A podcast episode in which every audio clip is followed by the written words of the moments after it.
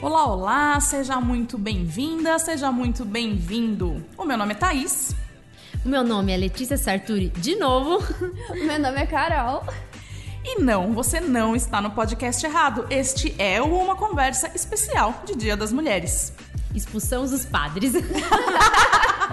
Terreno agora é nosso, tá tudo dominado. e meninas, mulheres, como é que vai ser o tema de hoje? O tema de hoje é heroínas sem capa. Mas vamos começar então com o jogo, né? Exatamente. Então vamos lá, vamos começar com o jogo para Que é dar uma surpresa pra mim, né? É surpresa É, pra pra é você. surpresa. Carol Pra já tá também, sabendo, foi uma sabendo surpresa. nada. Então vamos lá, esse jogo aqui, ele foi mandado pelo Padre Alexandre, né? Então vocês se preparem. Pergunta número um. Se você fosse presidenta, presidente, presidenta, fica a critério de vocês. Se você fosse presidenta, o que você faria? Número um, você iria tabelar o preço de tudo? Número dois, você iria criar empregos artificiais para distribuir melhor a renda? Ou número três, você iria estabelecer um salário máximo? E aí, Carol? ah, sa- o salário máximo eu até entendo que seria bom. Porque assim a distribuição de renda não seria tão injusta, de pessoas ganhando salários absurdos e outras ganhando tão eh, baixo. Os salários baixos iam continuar tendo, né? Mas enfim. Apesar de eu pensar que eu tabelaria o preço de tudo, mas eu acho que o mais viável mesmo seria é, estabelecer um salário máximo. Eu também concordo. Acho que o povo já tá sofrendo demais com salário aí. Precisa, né? Ter um salário um pouco, sei lá, maior. Acho que eu tabelaria. Eu tabelaria não. Eu coisaria o salário máximo. Olha, eu concordo com vocês, viu? Eu tô nessa também de estabelecer o salário máximo, mas querendo que esse dinheiro que vai ser economizado de alguma forma volte pro povo, né? De Sim. fato. Então, É, os empregos artificiais Já é para demais. distribuir, né? distribuir renda, né? Pesadíssimo. Ai. os empregos artificiais realmente eu acho que é uma tentação, mas eu acho que a pessoa tem que se sentir útil, né? Não certeza. fazendo uma coisa que. É. Enfim. Verdade. Vamos para a segunda pergunta, hein? Se você fosse uma ditadora. Olha, essa é difícil. Nossa. viu? Ditadura Eu vou foi falar.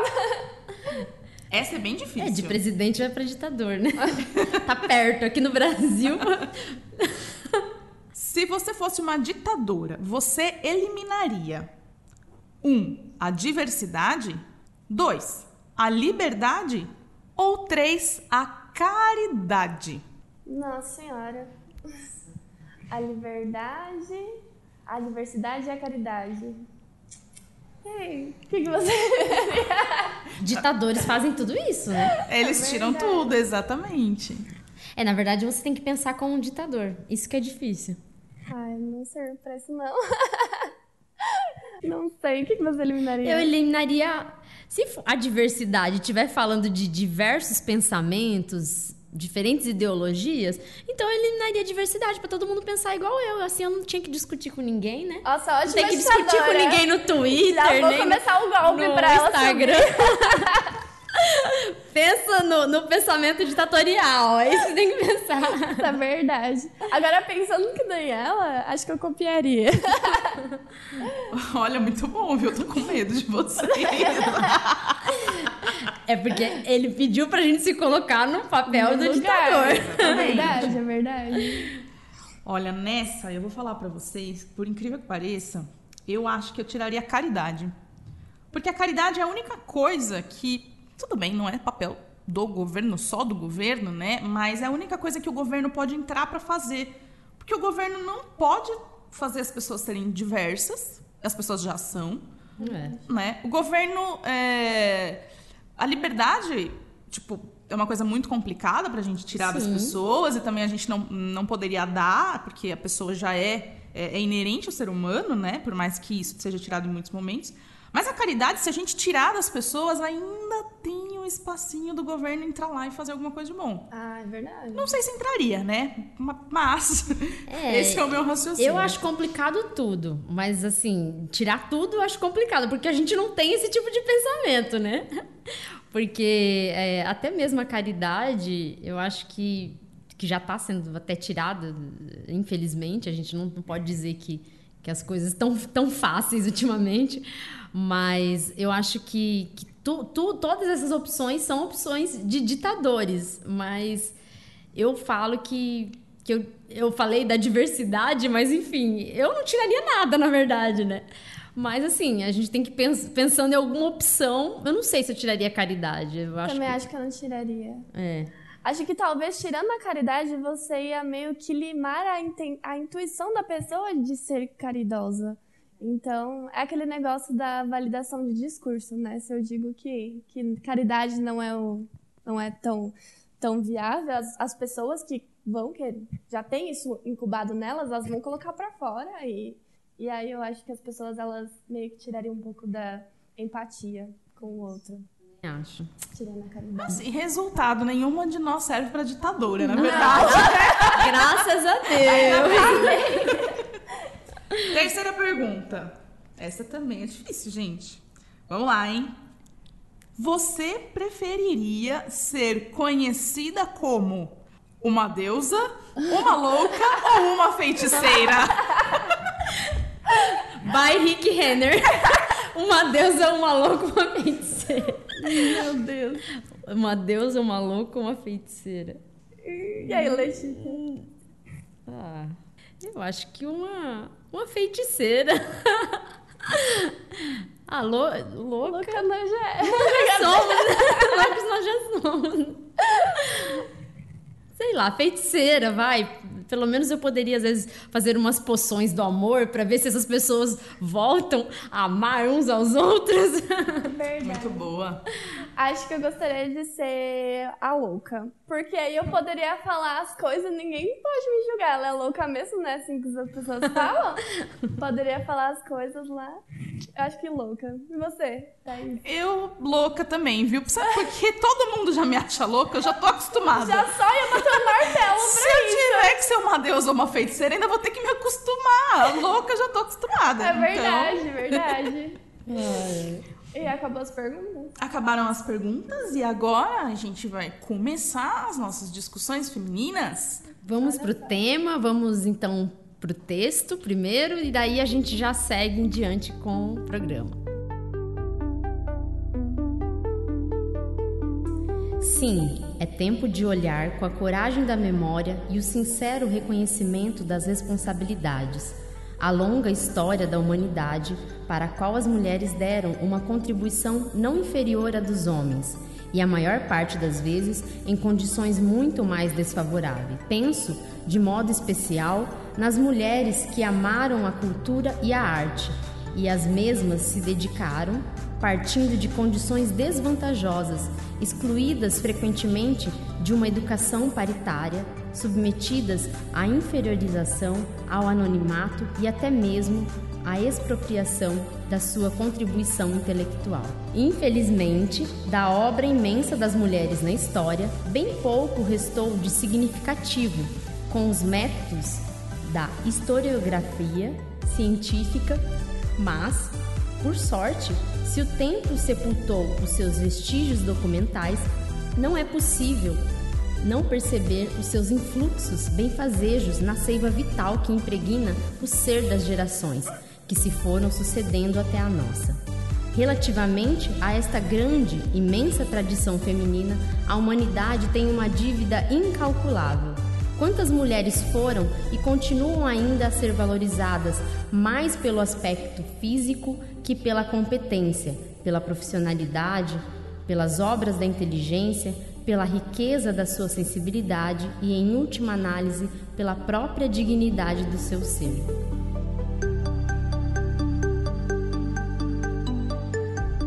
Esse texto, então, que eu acabei de ler é, é, um texto da carta do Papa João Paulo II às mulheres, que foi escrito em 1995. Muito bonito ele falando do papel da, da mulher na história e que a mulher sempre esteve né, em situação bem desfavorável, mas mesmo assim marcou a história. E é por isso que o nosso tema de hoje, então, fala sobre o quê, meninas?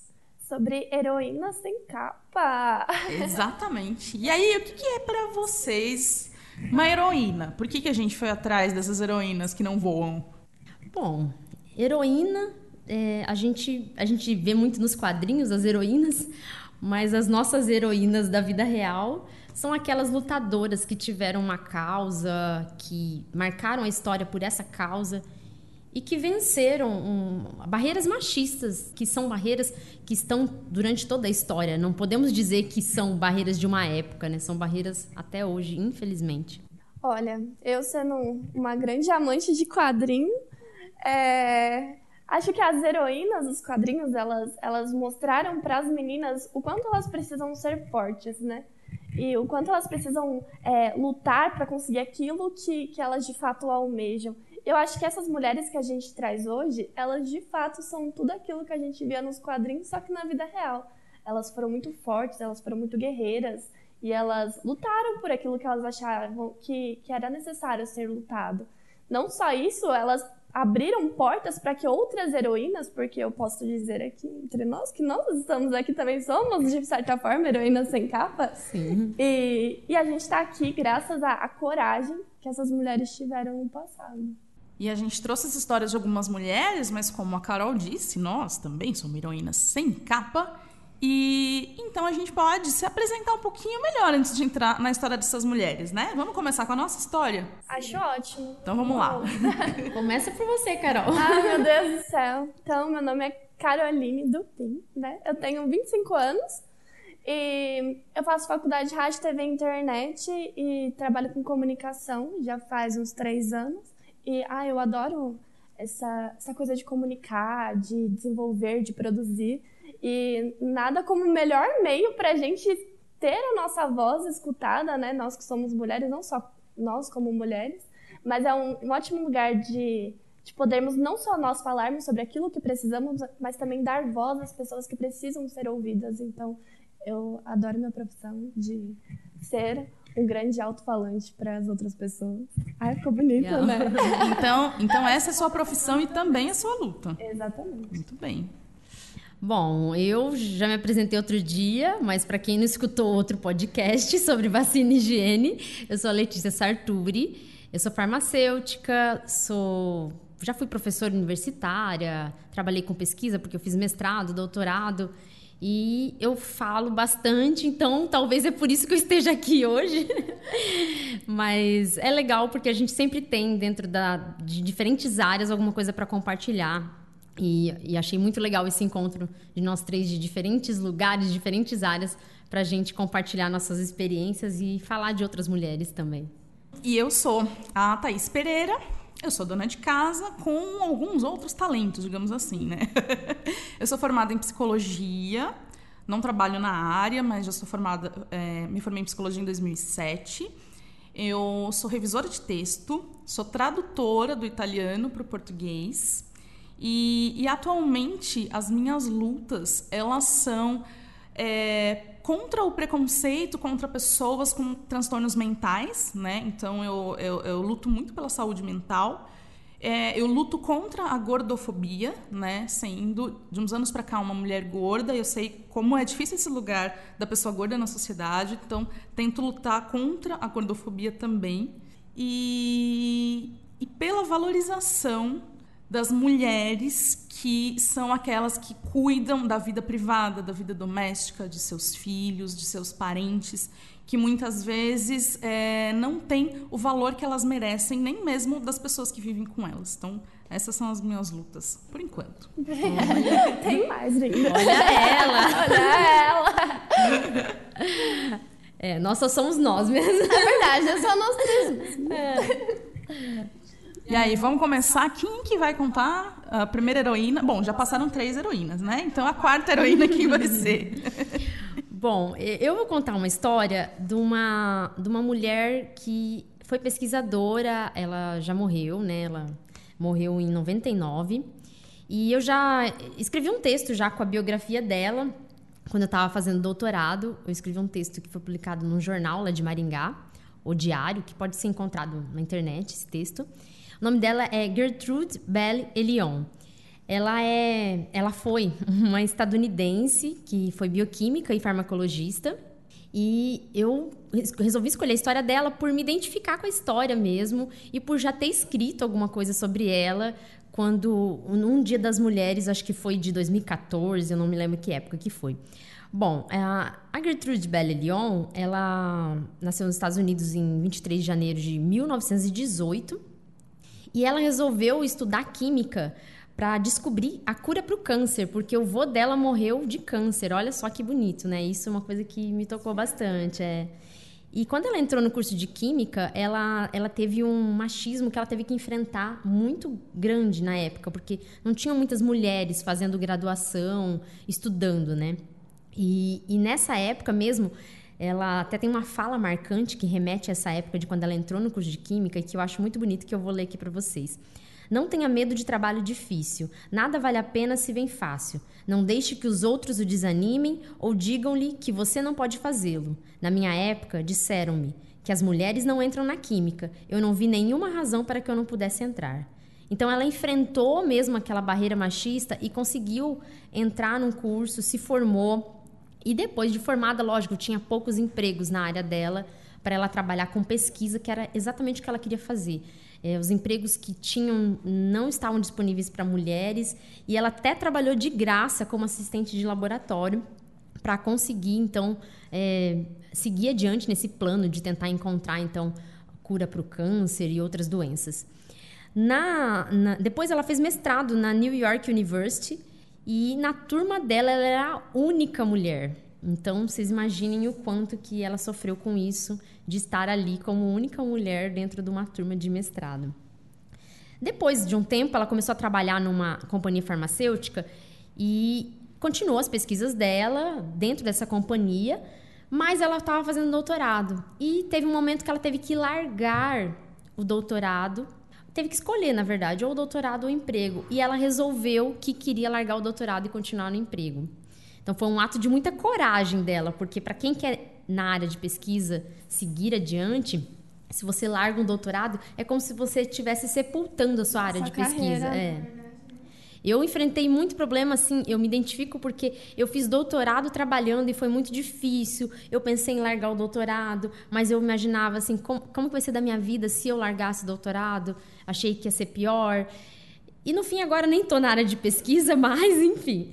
É, ela, mesmo largando doutorado, por causa das pesquisas que ela desenvolveu, anos depois, ela recebeu três doutorados honorários de três universidades distintas. Ela ganhou, então, em 1988, que foi o ano que eu nasci, o Prêmio Nobel de Medicina e Fisiologia, porque suas pesquisas foram base para descobertas de tratamentos para leucemia, herpes, AIDS, malária e rejeição de transplantes. Então, na minha área, ela foi muito marcante e é, o que eu me identifico muito com ela é esse ato, vamos dizer assim, de amor ao próximo, dela pensar em descobrir uma cura para o câncer, porque ela viu o vô dela morrer dessa doença, mas ela pensou nas outras pessoas que poderiam se beneficiar com isso. Dela não ter ligado para a opinião machista da época e entrado numa área que era predominantemente masculina. E o fato dela, dela ter seguido o coração dela dentro da carreira dela. Ela preferiu se manter no emprego, não fez doutorado e no fim ganhou um prêmio Nobel. Olha isso.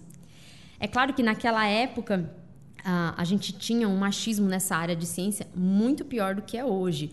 Hoje no Brasil, é, metade da, das pós-graduações é, é mulher que a gente encontra. Até mais, eu acho. Eu vi um dado de 2017 que no Brasil e em Portugal 50% já, já são mulheres. Mas assim, eu vejo muito mais mulheres do que homens nessa área. E ela me inspira por, por essa coragem dela ter hoje permitir que, que mulheres que queiram fazer pesquisa consigam fazer pesquisa quando quiserem, né? Então isso, isso eu acho muito legal. Essa que eu trouxe a história da Gertrude Bell Lyon da minha, da minha área. Vamos ver então as histórias das meninas e a gente vai discutindo o tema a respeito disso. Mas antes da gente ver as próximas histórias, me diga no que, que você mais se identifica com ela. Eu me identifico mais na história de, de seguir o coração. é, ela, ela seguiu a intuição dela, o coração, seja o que for, de largou o doutorado para se dedicar à carreira do trabalho dela, né? De, de pensar assim, ah, eu, eu preciso continuar nessa companhia para eu, eu crescer na, na minha profissão. E, e, aí ela não ligou para o que a época impunha para essas pessoas, de, de que você tem que fazer o doutorado, né? Mas não só isso, eu também me identifico com o fato dela não ligar para a opinião machista, dela pensar assim: ah, me disseram que eu não posso entrar, eu não vi nenhum motivo para não entrar.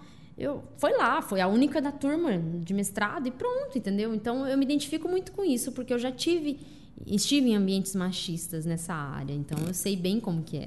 No seu processo de formação, você teve esse problema, assim, é, não só em questão de, de, machismo, mas em questão das pessoas, elas meio falam, ah, mas isso é coisa para homem fazer, sabe? Meio que te barrar nisso. Em algum momento você se desanimou? É, eu já senti coisas assim, meio é, de achar que você não tem capacidade de fazer. Ah, tem muito.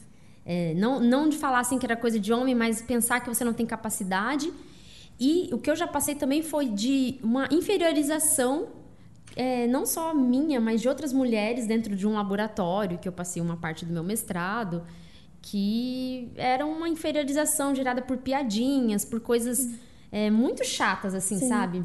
E a gente vê que mesmo as mulheres dominando essa área, ainda tem um pouco, um pouco desse problema dentro da área. Então, assim, as mulheres ao longo da história, elas trouxeram isso pra gente, elas trouxeram essa permissão pra gente atuar nessa área. Uhum. Mas o machismo, ele não saiu, entendeu? A gente consegue ser pesquisador. Mas a gente tem que enfrentar coisas do dia a dia que aborrecem a gente, que são chatas de, de você conviver. Mesmo que algumas pessoas pensem que, ah, você consegue fazer ciência, então não tem machismo. Não, não penso que é assim. Eu acho que o pior de todos os machismos seria aquela coisa da piadinha, aquela coisa que está no dia a dia, aquela gotinha de machismo todo também, dia. né? É, é. Complicado mesmo. Bem isso.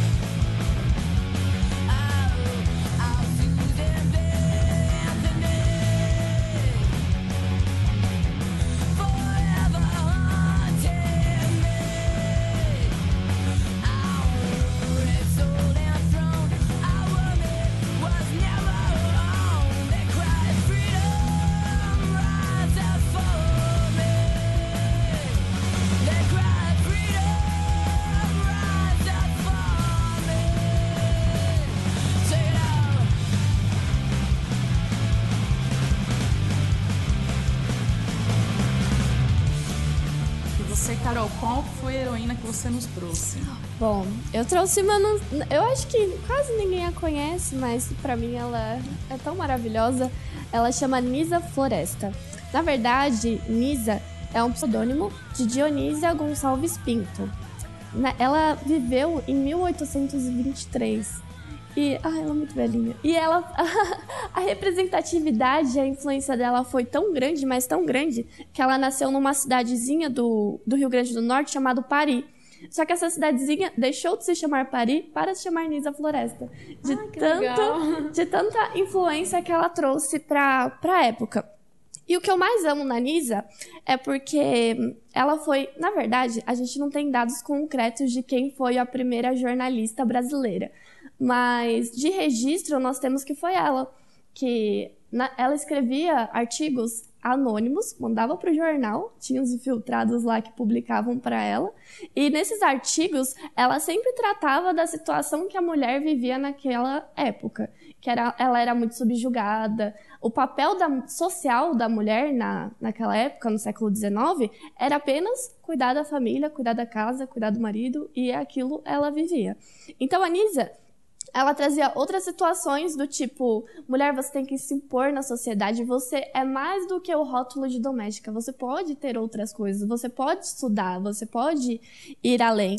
E, e o que ela trouxe, eu acho que a, a atuação mais forte dela foi ela investir na educação de meninas, porque na época as escolas eram, na verdade, toda a instituição de ensino brasileira era feita por congregações religiosas. Então, quem estudava era só pessoas que tinham um valor aquisitivo muito alto, ou então meninos de pouca renda que se interessassem em se ingressar na, na congregação religiosa, ou seja, virar padre, frade. E e mesmo assim, as meninas que tinham poder aquisitivo pra, para frequentar as escolas, elas tinham um ensino que era o seguinte: elas estudavam o básico para saber ler, o básico para saber fazer um mais um, e as outras matérias delas era bordar, era engomar roupa, era como lavar Nossa. a louça. Enquanto os meninos tinham uma educação muito mais completa. E a Nisa vem dessa situação lá com seus artigos jornalísticos já denunciando a questão da mulher ser muito reprimida e oprimida, né? Ela veio para o Rio de Janeiro, que é, na época era a capital do Brasil, e criou e abriu uma escola. A escola se chamava Augustus e nessa escola era só escola para meninas e as meninas ali aprendiam inglês, aprendiam francês, aprendiam italiano, que tinha legal. todo o conhecimento completo de literatura, de enfim, ela investiu muito pesado na educação, na educação das meninas. Não só isso, ela escreveu um livro muito conhecido que se chama é, Direito das Mulheres e Justiça dos Homens. Nesse livro, ela apresenta esse livro para as mulheres donas de casa, para falar: mulheres, vocês são muito mais do que vocês acham que vocês são. Vocês têm um papel social muito importante. E ela foi muito criticada na época, tanto que na época até surgiu um, um rumor de, de tirá-la do país porque ela estava causando Nossa. um tumulto. Até então, os jornais da época só tratavam daquilo que correspondia à coroa, né? Lá do 1808, do João ter vindo. Então, tudo que corria ali era em torno da coroa e do bem que a coroa fazia para aquela colônia tão menosprezadinha, né? Digamos assim. E Além disso, ela, ela usou da influência que ela tinha, porque ela se tornou muito conhecida, e da voz que ela tinha no jornal anonimamente, para denunciar a questão da escravidão. Então, ela falava, ela era muito contra a escravidão de qualquer gênero, tanto aqui no Brasil predominante dos negros e dos índios. E ela escreveu também um outro livro chamado Lágrima de um Caeté, que fala sobre a, a degradação do índio de como chegaram aqui, imporam uma cultura para o índio só para distraí-lo para roubar as terras deles. E esse livro foi proibido no Brasil por uma época e ele foi vinculado, eu acho que 30 anos depois. Então, o que eu mais amo na Nisa é aquele negócio que eu disse no início. Ela usou daquilo que ela tinha como comunicadora para dar voz àqueles que eram tão pequenos na época, porque as mulheres na época não tinham voz para nada os negros também não tinham, as meninas também não tinham, os, os índios também não. Então ela foi muito esse porta-voz da, das minorias. E também ela foi uma porta tão grande para que outras mulheres viessem. Então veio a Berta Lutz, veio tantas outras que, que, que focaram nessa questão da, da mulher e do papel social dela e do quanto ela, ela é muito mais daquilo que auto-subjugam ela. Então, a Lisa é maravilhosa, eu amo muito ela. Nossa, muito legal, né? Ótimo, eu gostei muito da história. É muito boa, né? Muito boa mesmo. E pergunto para você também. Tudo bem, né? São, são muitos pontos, mas qual o ponto que você mais identifica com a história dela? O que eu mais me identifico com ela é a questão dela insistir na educação. Eu, eu, eu tenho batido muito nessa tecla ultimamente, porque é, é, muito importante que a gente tenha educação. Isso não só em questão das meninas, mas em questão dos meninos também. Eu, eu imagino no meu mundo fantasioso de, de, de bom lugar para morar, que se você tiver uma boa educação fornecida para crianças logo no início, coisas como aconteceram com a Letícia, da questão do machismo, da questão da de menosprezarem ela por ela ser mulher, não aconteçam mais. Porque quanto mais conhecimento você tem, mais igualdade você gera, mais entendimento das coisas, mais a, a sua cabeça se abre para para poder aceitar a, as diferenças, as, diver, as divergências e aceitar que é um ser humano como outro qualquer, não tem que ter distinção. Então, a, a questão dela insistir na educação para mim é fundamental. É, assim. educação como sempre escutei da minha mãe, da minha avó, Exato. é a única coisa que ninguém te tira, né? Sim, o conhecimento, exatamente. a educação. Minha acho. avó também diz, você pode tirar tudo de você, mas o seu conhecimento ninguém tira. E eu acho isso de extrema importância. Três meninas do Brasil, três corações democratas, tem moderna arquitetura, ou simpatia mulata. Como um cinco fosse um trio, como um traço, um fino fio, no espaço seresteiro da elétrica cultura. Deus me faça brasileiro, criador e criatura, um documento da raça, pela graça da mistura do meu corpo em movimento. As três graças do Brasil têm a cor da formosura. Laia, laia,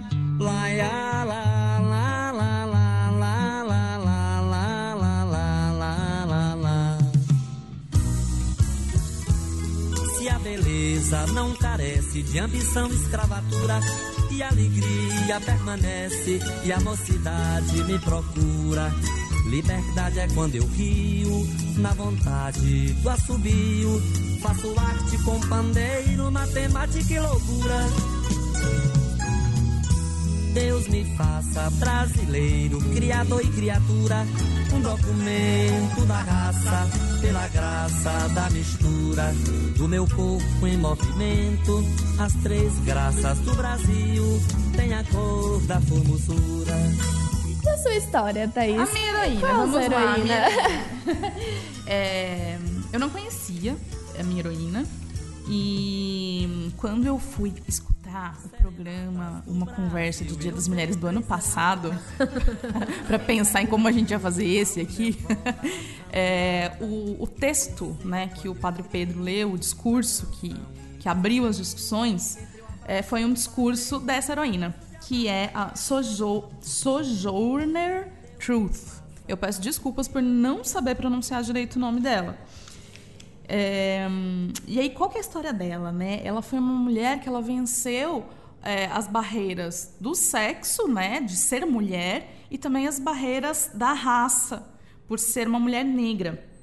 Ela, ela nasceu nos Estados Unidos, em Nova York, em 1797. Só. Faz tempo pra caramba, é, né? antiguinho. Então, ela nasceu de pais escravizados, né? Ela foi uma mulher escravizada durante boa parte da vida. Ela relatou que já criança, com 9 anos de idade, ela sofria estupros, ela sofria é, açoites, castigos físicos quase que diários, né? Quando ela ficou adulta, ela teve cinco filhos. E aí ela foi, acabou sendo beneficiada por uma lei de Nova York que libertou uma parte dos escravizados, né? Então ela e a filha mais nova dela foram é, beneficiadas por essa lei. Elas deixaram de ser escravizadas, mas os outros filhos dela não. E aí um dos filhos dela, criança ainda, foi vendido por aquele senhor de maneira ilegal.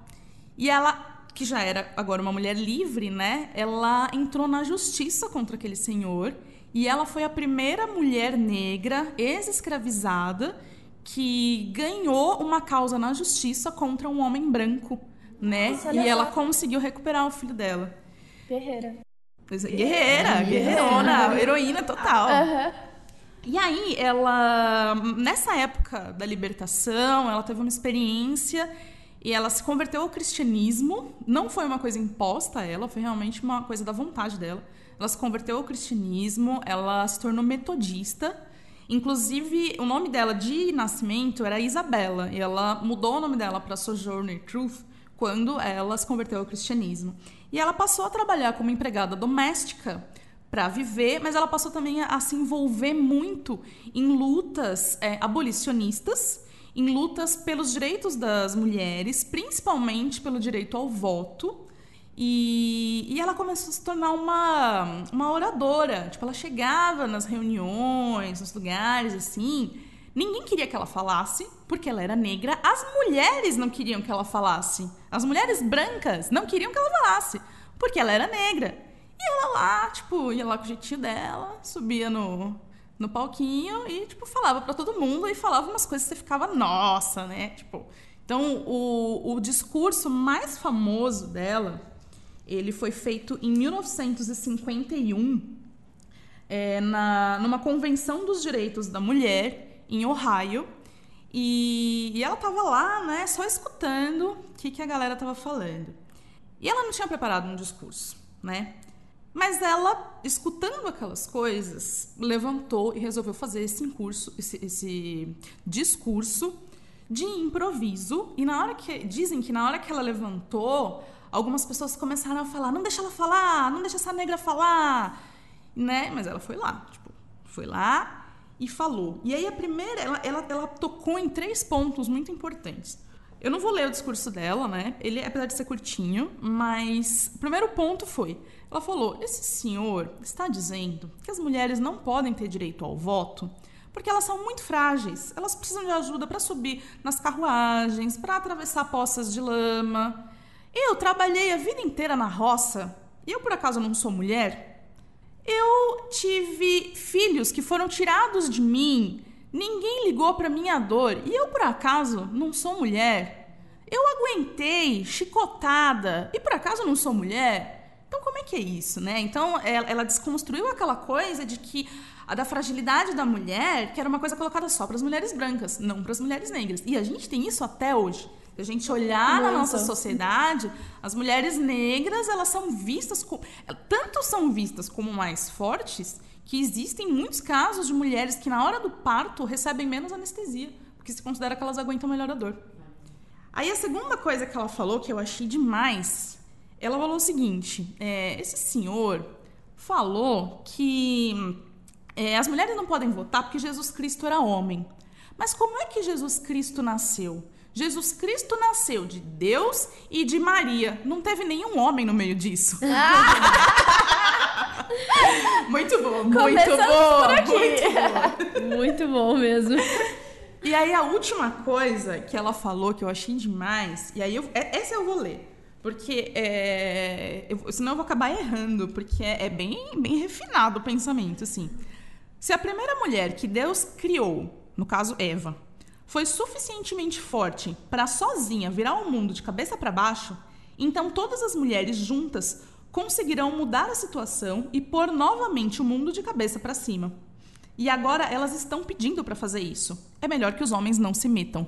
Nossa. Olha, fantástica, fantástica, né? Fantástica. fantástica. E assim, a história dela, depois ela escreveu um livro contando a história dela. Eu não achei o livro em português. É, mas assim, a Sojourner, ela passou o resto da vida sempre envolvida em lutas. Ela acabou morrendo com 86 anos. E um pouquinho antes dela morrer, assim, no mesmo ano que ela morreu, um repórter foi entrevistá-la e as últimas palavras dela para o repórter foram: Seja um seguidor de Jesus Cristo. Ai, que linda. Muito Maravilhosa. Que linda mesmo. Ai, me emocionei de verdade. É muito bonito. Muito Nossa, bonita. é uma história incrível mesmo. Naquela época, ter essas atitudes de enfrentar, né, de dizer que desconstruir aquela, aquela história de que mulher é frágil, porque essa história vem de um longo tempo. Exato. Inclusive, eu estava assistindo uma série aí de época medieval que o tempo inteiro falava assim, ah, mulher, sexo frágil, não sei o quê. É, vem, assim, de uma época, assim, que, que achavam que a mulher realmente não tinha essa capacidade de ter uma força na sociedade. Não, não estamos falando de força física, né? Não estamos falando disso, estamos falando de força de voz mesmo, força social, aquela força de, de, de ter o, o poder para, por exemplo, trazer os pensamentos dela para a sociedade, né? E, e, de certa forma, impor também um pouco do seu pensamento, porque os homens foram ao longo da história impondo muitos dos seus pensamentos, mas as mulheres ficaram muito tempo caladas. Eu acredito que foi um, um grande problema esse que, que o machismo tomou grandes proporções ao longo da história, né? É verdade. E Thaís, qual que é a parte que você mais se identifica na história dela? Então, eu escolhi a Sojourner. É... Ela tem uma história muito diferente da minha, né? Mas uma coisa que eu uso na minha vida como eu falei, eu sou uma dona de casa com alguns talentos, né? eu sou, como eu falei, eu sou revisora de texto, eu sou tradutora, né? Já trabalhei mais com isso, hoje estou mais paradinha, mas eu ainda, inclusive, faço voluntariado como revisora de texto para alguns lugares, né? E eu, eu acho que essa, esse jeito dela se expressar com as palavras certas, com os raciocínios certos, sabe? Pra ir no ponto daquelas pessoas que estavam ali. E, e, e aí, isso foi que fez ela ganhar tanto espaço, né? E, e eu acho que as palavras, elas têm muito poder. E muitas vezes a gente usa as palavras De forma gente- errada. de forma errada. A gente quer argumentar e a gente acaba brigando. Não é fácil não brigar com as palavras. Não, é a história de que a gente só pensa nas palavras certas depois que tá tomando banho. a discussão já acabou. Ainda É dá pra... verdade, é verdade. Verdade. né? E, e até a gente estava conversando antes do, do programa começar, nesses momentos de política, o quanto é difícil argumentar com um outro que é diferente de você, mantendo o respeito, mas usando as palavras certas. E eu, eu acho que o poder das palavras que ela tinha era incrível. assim, E eu imagino incrível. que ela devia ser uma mulher muito simples. Né? Sim! Eu imagino que, que com a simplicidade dela, e, e eu acho que ela fazia as coisas com muito carinho também, pra ganhar tanto espaço, assim, com tanta pureza e simplicidade, ser tão forte, tão. é, é, como que eu posso dizer? Tão forte. É forte, É, é forte, né? no- nos textos que eu li sobre ela, falava muito disso, assim, da, da, da figura que ela era. Que era uma figura simples, era uma figura calma, mas certeira. É, é certeira. ela é a tal da palavra, né? Mulher empoderada, porque mulher empoderada, na verdade, é isso. É a mulher que vai lá, sabe usar as palavras certas, sabe, sabe dar voz às outras mulheres por meio da voz dela. Então, é- Não, e uma coisa que é muito importante, ela era discriminada pelas mulheres brancas, mas ela não estava ali só pra lutar por ela. Ela estava lutando pelas mulheres brancas também. Exatamente. Né? Isso é demais. é, isso até já me, já me faz até um gancho para uma coisa que eu pensei. Que a, a gente, hoje em dia, a gente vê muitas mulheres criticando é, as mulheres que defenderam os direitos femininos. Muito. muito. E, e aí eu fico pensando assim, é, minha querida, o que, por que, que você acha que hoje você trabalha? Por que, que você acha que hoje você vota, você estuda? É é porque as mulheres lutaram. Então você não, não critique. Você não quer lutar? Não lute. Mas não critique. Então as mulheres não sabem de onde veio o direito delas. É, é uma ignorância mesmo de não saber o- a história. Por, por isso até que eu, eu- quando a gente conversou sobre o tema, é, eu pensei bem nisso. Realmente, as mulheres hoje em dia não sabem de onde vêm as lutas. E talvez a gente mostrar as caras, ou então falar né, dessas pessoas, eu acho que isso é bom para entender de onde vem essa luta, né? Sim, eu acho também que essa questão que você está levantando da, da- de mulheres que não reconhecem o passado, de outras mulheres que vieram para nos dar espaço, eu acho que também tem uma carga muito pesada da, da vivência dela, né? Da, da questão de como ela está inserida na sociedade, como a família dela é. Às vezes ela está dentro de uma religiosidade que não permite que ela possa ir tão a fundo nos assuntos para porque acha que é coisa ruim, que é coisa que não vai agregar em nada. E eu acho que nós mulheres que, como nós aqui, que, que temos essa sede de, de saber, de conhecer e de valorizar aquilo que, que, que é a nossa herança, mostrar para essas outras mulheres que é preciso conhecer e é preciso muito ter respeito. Eu acho que o que falta no tempo agora é respeito. Você dizia que ela, que eu não sei falar o nome, Nem eu. É Sojourner. Olha, eu vou pedir pra Sojourner. produção, vou pedir pra produção escrever na descrição aí o nome de todas as heroínas, Por favor. beleza? Por favor. E que ela, que ela lutava não só pelo, por, por ela, mas por todas as mulheres, tanto brancas qu- quanto negras. Eu tenho muitas amigas negras, muitas amigas que militam sobre isso. E a- elas sofrem, elas sofrem demais. Porque mesmo é, eu me diz, eu sou branca e tudo mais, e tem muitas meninas como eu que às vezes praticam é, atos ofensivos com essas sem ao menos perceber. Sim. E eu acho que a luta delas por essa essa incessante vontade de fazer com que as pessoas escutem, vejam e, e se compadeçam, empatia. Eu acho que o que falta hoje em Empatia. dia É, o que é falta empatia. mesmo, eu também acho, viu? É, uma coisa que pra mim é muito forte é que eu muitas vezes vejo que mulheres que acabam não dando valor pra luta das mulheres do passado e das mulheres do presente também é porque elas é, têm diferenças com elas. Elas não se sentem representadas por algumas coisas, né? Sim. Então, por exemplo, é, muitas vezes tem uma luta por uma questão de vestimenta, né? Que algumas mulheres querem o direito de se vestir como quiserem e outras mulheres acham que o, que o correto seria cobrir mais o corpo, entendeu? A questão do aborto, para mim, é muito um divisor de águas, né? Porque você tem. No Brasil, normalmente os movimentos feministas organizados, de todas as secções, né? Que o movimento feminista tem várias secções, eles. Todos eles são a favor da legalização do aborto, né? E aí a mulher que é contra, ela meio que. Tipo, É excluída do movimento. é- é- É, ela é é excluída do movimento e ao mesmo tempo ela exclui o movimento também, porque ela não vê as outras coisas que aquelas mulheres lutam Exatamente. Sim. né? E no, fora do Brasil, em alguns países, existem movimentos de feministas contra o aborto, né? Aqui no Brasil a gente não tem isso.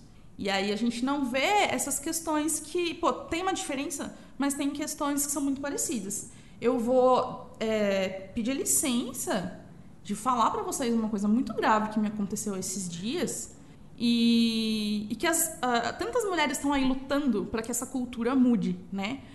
Mas faz pouquíssimos dias que eu sofri um assédio muito grave. Nossa. É, eu fiquei muito mal. Eu não sei ainda o que, que eu vou fazer a respeito disso, né? E, e eu não sou uma pessoa que eu, eu me considero feminista, eu luto com o feminismo, mas eu sei que essas mulheres estão lutando contra a cultura do assédio, contra a cultura do estupro, Sim, né? E isso é uma causa de todas nós, independentemente das diferenças que nós vamos ter. sim. É, eu vejo muita crítica. É, é como eu falo, eu vejo muita crítica a falar assim. Coisas absurdas, assim, coisas. críticas, vamos dizer assim, rasas, superficiais. Ah, feminista é tudo mulher feia. Fe- feminista é. Feminista não se depila. Coisas desse tipo, É sabe? suja. Gente, a, a causa não tem nada a ver com a estética. Não, É- é, é que a causa, a causa defende que a mulher é, possa se vestir como ela, ela achar mais adequado. Se ela não quiser se depilar, ela não se depila. É, afinal, os homens não se depilam e por que que, né, essa característica Exatamente. estética que a mulher tem que se depilar? Eu, eu prefiro de- que, que se né? Mas assim, cada um prefere como quer. Mas assim, o, o que eu acho que tá, tá muito assim sendo criticado, sem pensar na, na causa feminista. Eu vejo mulheres muito machistas. Mulheres que, que criticam assim, do nada. É, por exemplo, quando você coloca um negócio sobre uma situação de que as mulheres recebem menos que o homem, eu já ouvi mulheres falarem assim, mas ela recebe porque quer menos que o homem. Então é, é culpa da mulher. Como o caso que teve essa semana da mulher que foi espancada por um, é, é, por um homem. Essa mulher. Tem um monte de gente falando assim: olha, mas olha a idade dela pra Ela idade procurou, dele. ela procurou. É, é muito. Por que, que ela levou ele pro apartamento dela? Gente, a culpa não é da pessoa, da vítima, né? Então, assim, são coisas que não dá pra entender. E as pessoas não entendem a luta do feminismo. É, que, que, como você falou, mesmo que eu não me identifique com tudo que muitos grupos feministas é, acham legal e, e- e entre eles eles vivem, eu, eu me identifico com a causa feminista que trouxe a gente aonde a gente tá aqui hoje. Exatamente. Você acha que a gente ia estar gravando um Imagina! podcast Só lavando a louça a gente estaria. Mas Só também, sobre isso que você está dizendo, eu acho importante ressaltar também que vamos pensar num, num global. Geral, é, luta pela liberdade, luta pelo respeito, luta por isso, luta por aquilo, mas esquece de respeitar e, e aceitar a escolha individual de uma pessoa.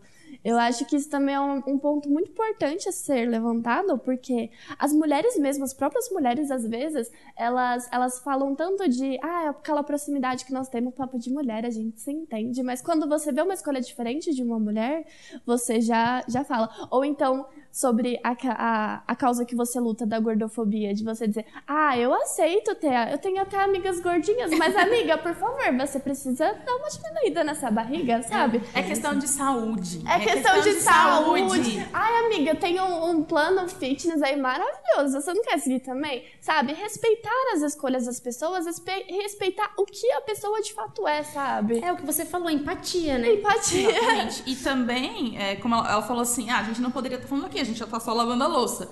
Mas, é, é o que eu falei também no começo, né? De uma das coisas que, que eu sinto que é uma luta minha. É, essas mulheres que estão lá lavando a louça, limpando a casa, cuidando dos Não, filhos, sejam elas como donas de casa ou como empregadas domésticas, que a gente tem isso, né?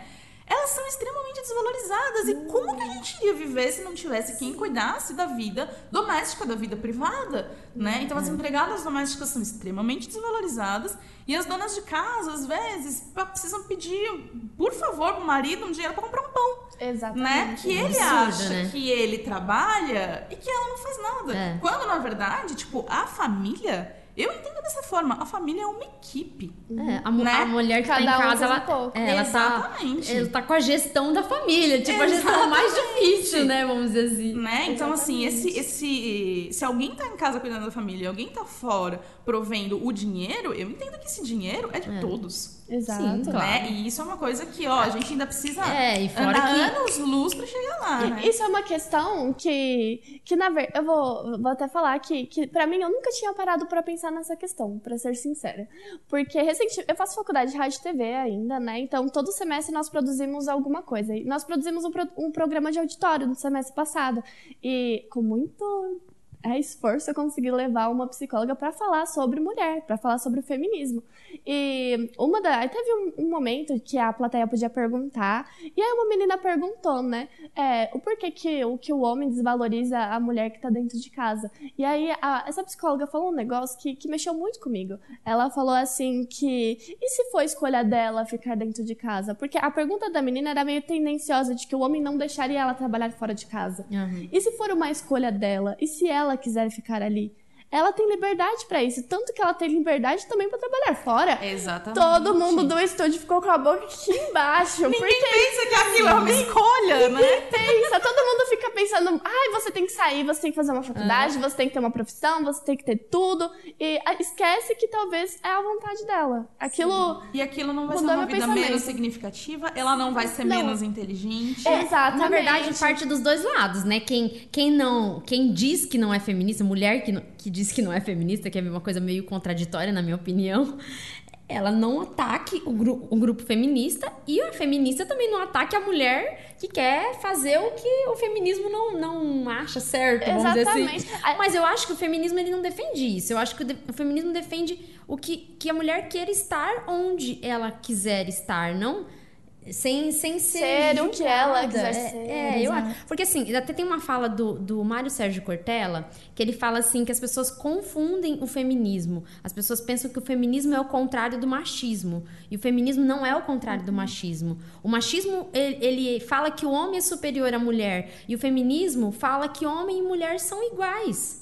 Iguais no sentido, não iguais como algumas pessoas, eu já ouvi falar, que, que algumas pessoas já me disseram que o feminismo diz que homens e mulheres são iguais e que a mulher pode ser homem se ela quiser. Não, é Não. isso. O feminismo defende que os direitos têm que ser iguais. A, a vida em sociedade tem que permitir isso, né? Então acho que é mais ou menos por essa linha.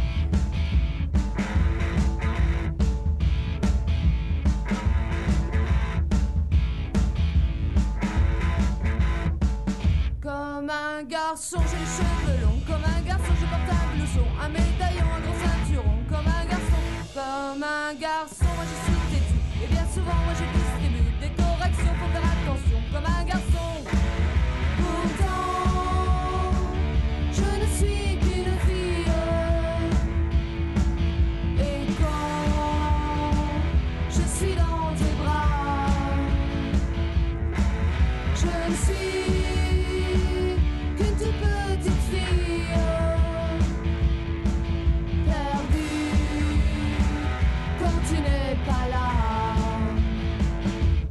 Comme un garçon, moi j'ai ma moto. Comme un garçon, je fais du rodéo. C'est la terre en 200 à l'heure. Comme un garçon, comme un garçon, je n'ai peur de rien. Comme un garçon, moi j'ai des copains. Et dans la bande, c'est moi qui commande. Comme un garçon, je Olha, esse assunto da história das mulheres, do lugar das mulheres, da escolha das mulheres, ele é vastíssimo, né? Não tem como a gente terminar nesse programa. Mas uma coisa que não pode faltar nesse programa é falar de daquelas mulheres que elas não tinham capa, mas elas carregavam a cruz. Exatamente. Né? Vem isso. Qual que é o, o papel da mulher dentro da igreja? Ou melhor, quais são os lugares possíveis para a mulher dentro da igreja? É, a mulher, a mulher dentro da igreja por um tempo acho que passou meio obscuro antigamente, mas é, assim, meio, meio apagada, vamos dizer assim. Mas a gente sabe que dentro da igreja ela teve história. Desde da, da, na Bíblia a gente vê várias histórias. E dentro da igreja só foi crescendo. A gente tem as freiras com um grande papel dentro da igreja, desempenhando. É, por um tempo a gente. Eu acredito sim que a igreja, por um tempo, foi um certo tempo machista, mas a gente viu grandes mulheres se destacarem na igreja. Tanto que teve, teve mulheres que, que lutaram tanto, que, que, que tanto quiseram né, fazer da, daquela vontade que Cristo é, inflamava os corações delas, que, que conseguiram. Um exemplo disso é Santa Teresa d'Ávila, né, que foi um dos pilares do Carmelo junto com São João da Cruz e Santa Teresinha. Tem a Santa Faustina também, que, que trouxe a, a, o sentimento de misericórdia, né, que trouxe Jesus misericordioso para a gente. E tem tantas outras que viram. Esse é meio clichê, mas tem Santa Joana d'Arc, que Exato. saiu para guerrear. É, é verdade. Essa literalmente saiu com a cruz na mão. Exatamente.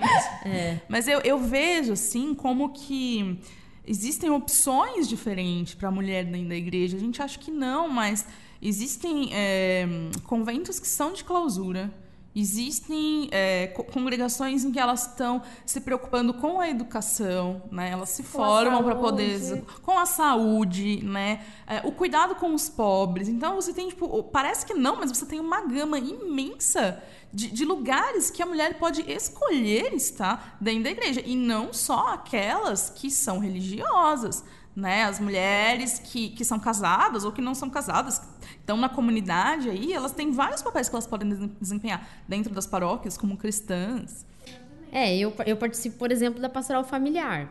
Então, dentro da pastoral familiar, quando a gente faz, por exemplo, o, o, o curso de noivos, né, que é a preparação para o sacramento do matrimônio, a gente tem até momentos que a gente fica só entre as mulheres, separamos os casais, para a gente ouvir também umas às outras. E isso é tão legal, sabe? A gente ouvir outras mulheres e, e saber das histórias de cada uma. E eu acho que isso é um papel importante, porque a gente consegue, dentro da igreja, desempenhar um papel que ajuda, por exemplo, as famílias e, ao mesmo tempo, dar voz a nós mulheres, né? Exatamente. É válido lembrar também que estatisticamente falando, a grande maioria da, dos agentes de pastorais que nós temos são mulheres. E são mulheres que, que doam o seu tempo, doam o seu trabalho com tanto amor, com tanto zelo, que, que é muito bom é, dar um destaque a elas. O Papa Francisco, nas audiências do ano passado, ele, ele falava muito disso, da valorização da mulher dentro da igreja. Que é, que é, muito importante a gente valorizar o trabalho das mulheres. E eu acho que mais importante do que valorizar o, o trabalho das mulheres é acolher as mulheres e incentivá-las, porque às vezes o homem fala: você vai para a igreja de novo, mulher? Você está na missa é. todo domingo? Incentivar isso, porque elas fazem um trabalho muito bonito de evangelização. É, muitas vezes as mulheres carregam os homens, né, para a igreja. Exatamente, é verdade, exatamente.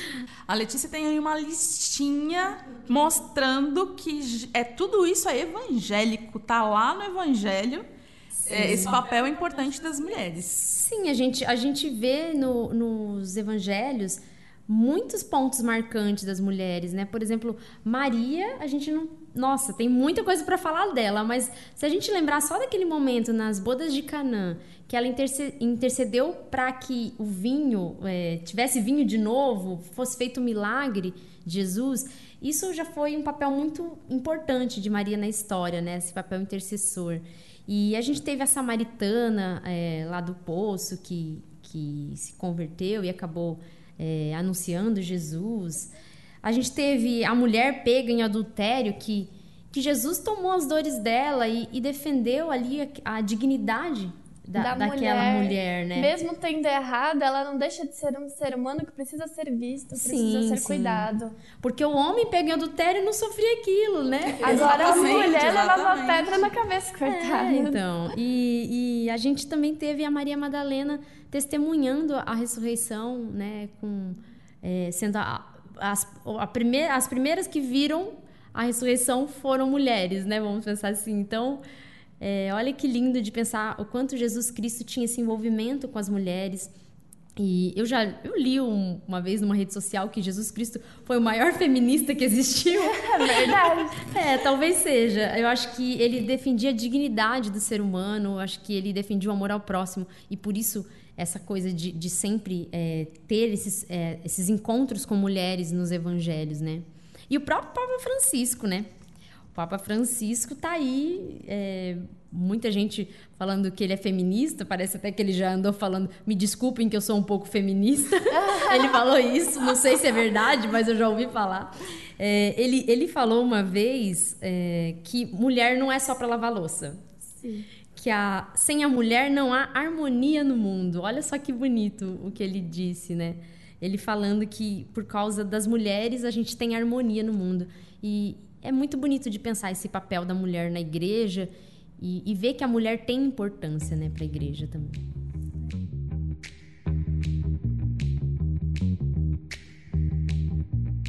Bom, essa frase do Papa Francisco é mais uma dessas tantas frases por aí. Eu acho que o Papa Francisco ele é um grande. é, ele é uma grande fonte de memes, né? O pessoal adora. Né? Mas, mas que bom, que bom, porque ele fala coisas realmente lindas, né? Que a gente realmente precisa ouvir. Bom, pessoal, esse Uma Conversa Especial de Dia das Mulheres fica por aqui. A gente quer falar para todas as mulheres que estiverem nos escutando que você sempre saiba o seu valor, independentemente do lugar que você escolhe estar. Tá certo? Estamos todas juntas, estamos todas de mão dadas. Se você é uma mulher cristã, lembre-se do nosso grande modelo, Maria, que tem tanto para nos ensinar se a gente refletir sobre a vida dela, sobre o cuidado dela com Jesus, com a família. Se você não é uma mulher cristã, porque muitas pessoas que não são cristãs escutam esse podcast também, escolha bem os seus exemplos, escolha exemplos sábios que saibam te guiar para um bom lugar. É isso aí, pessoal. Um beijo para vocês. Um abraço. E um aperto de mão. tchau, tchau, tchau. Tchau!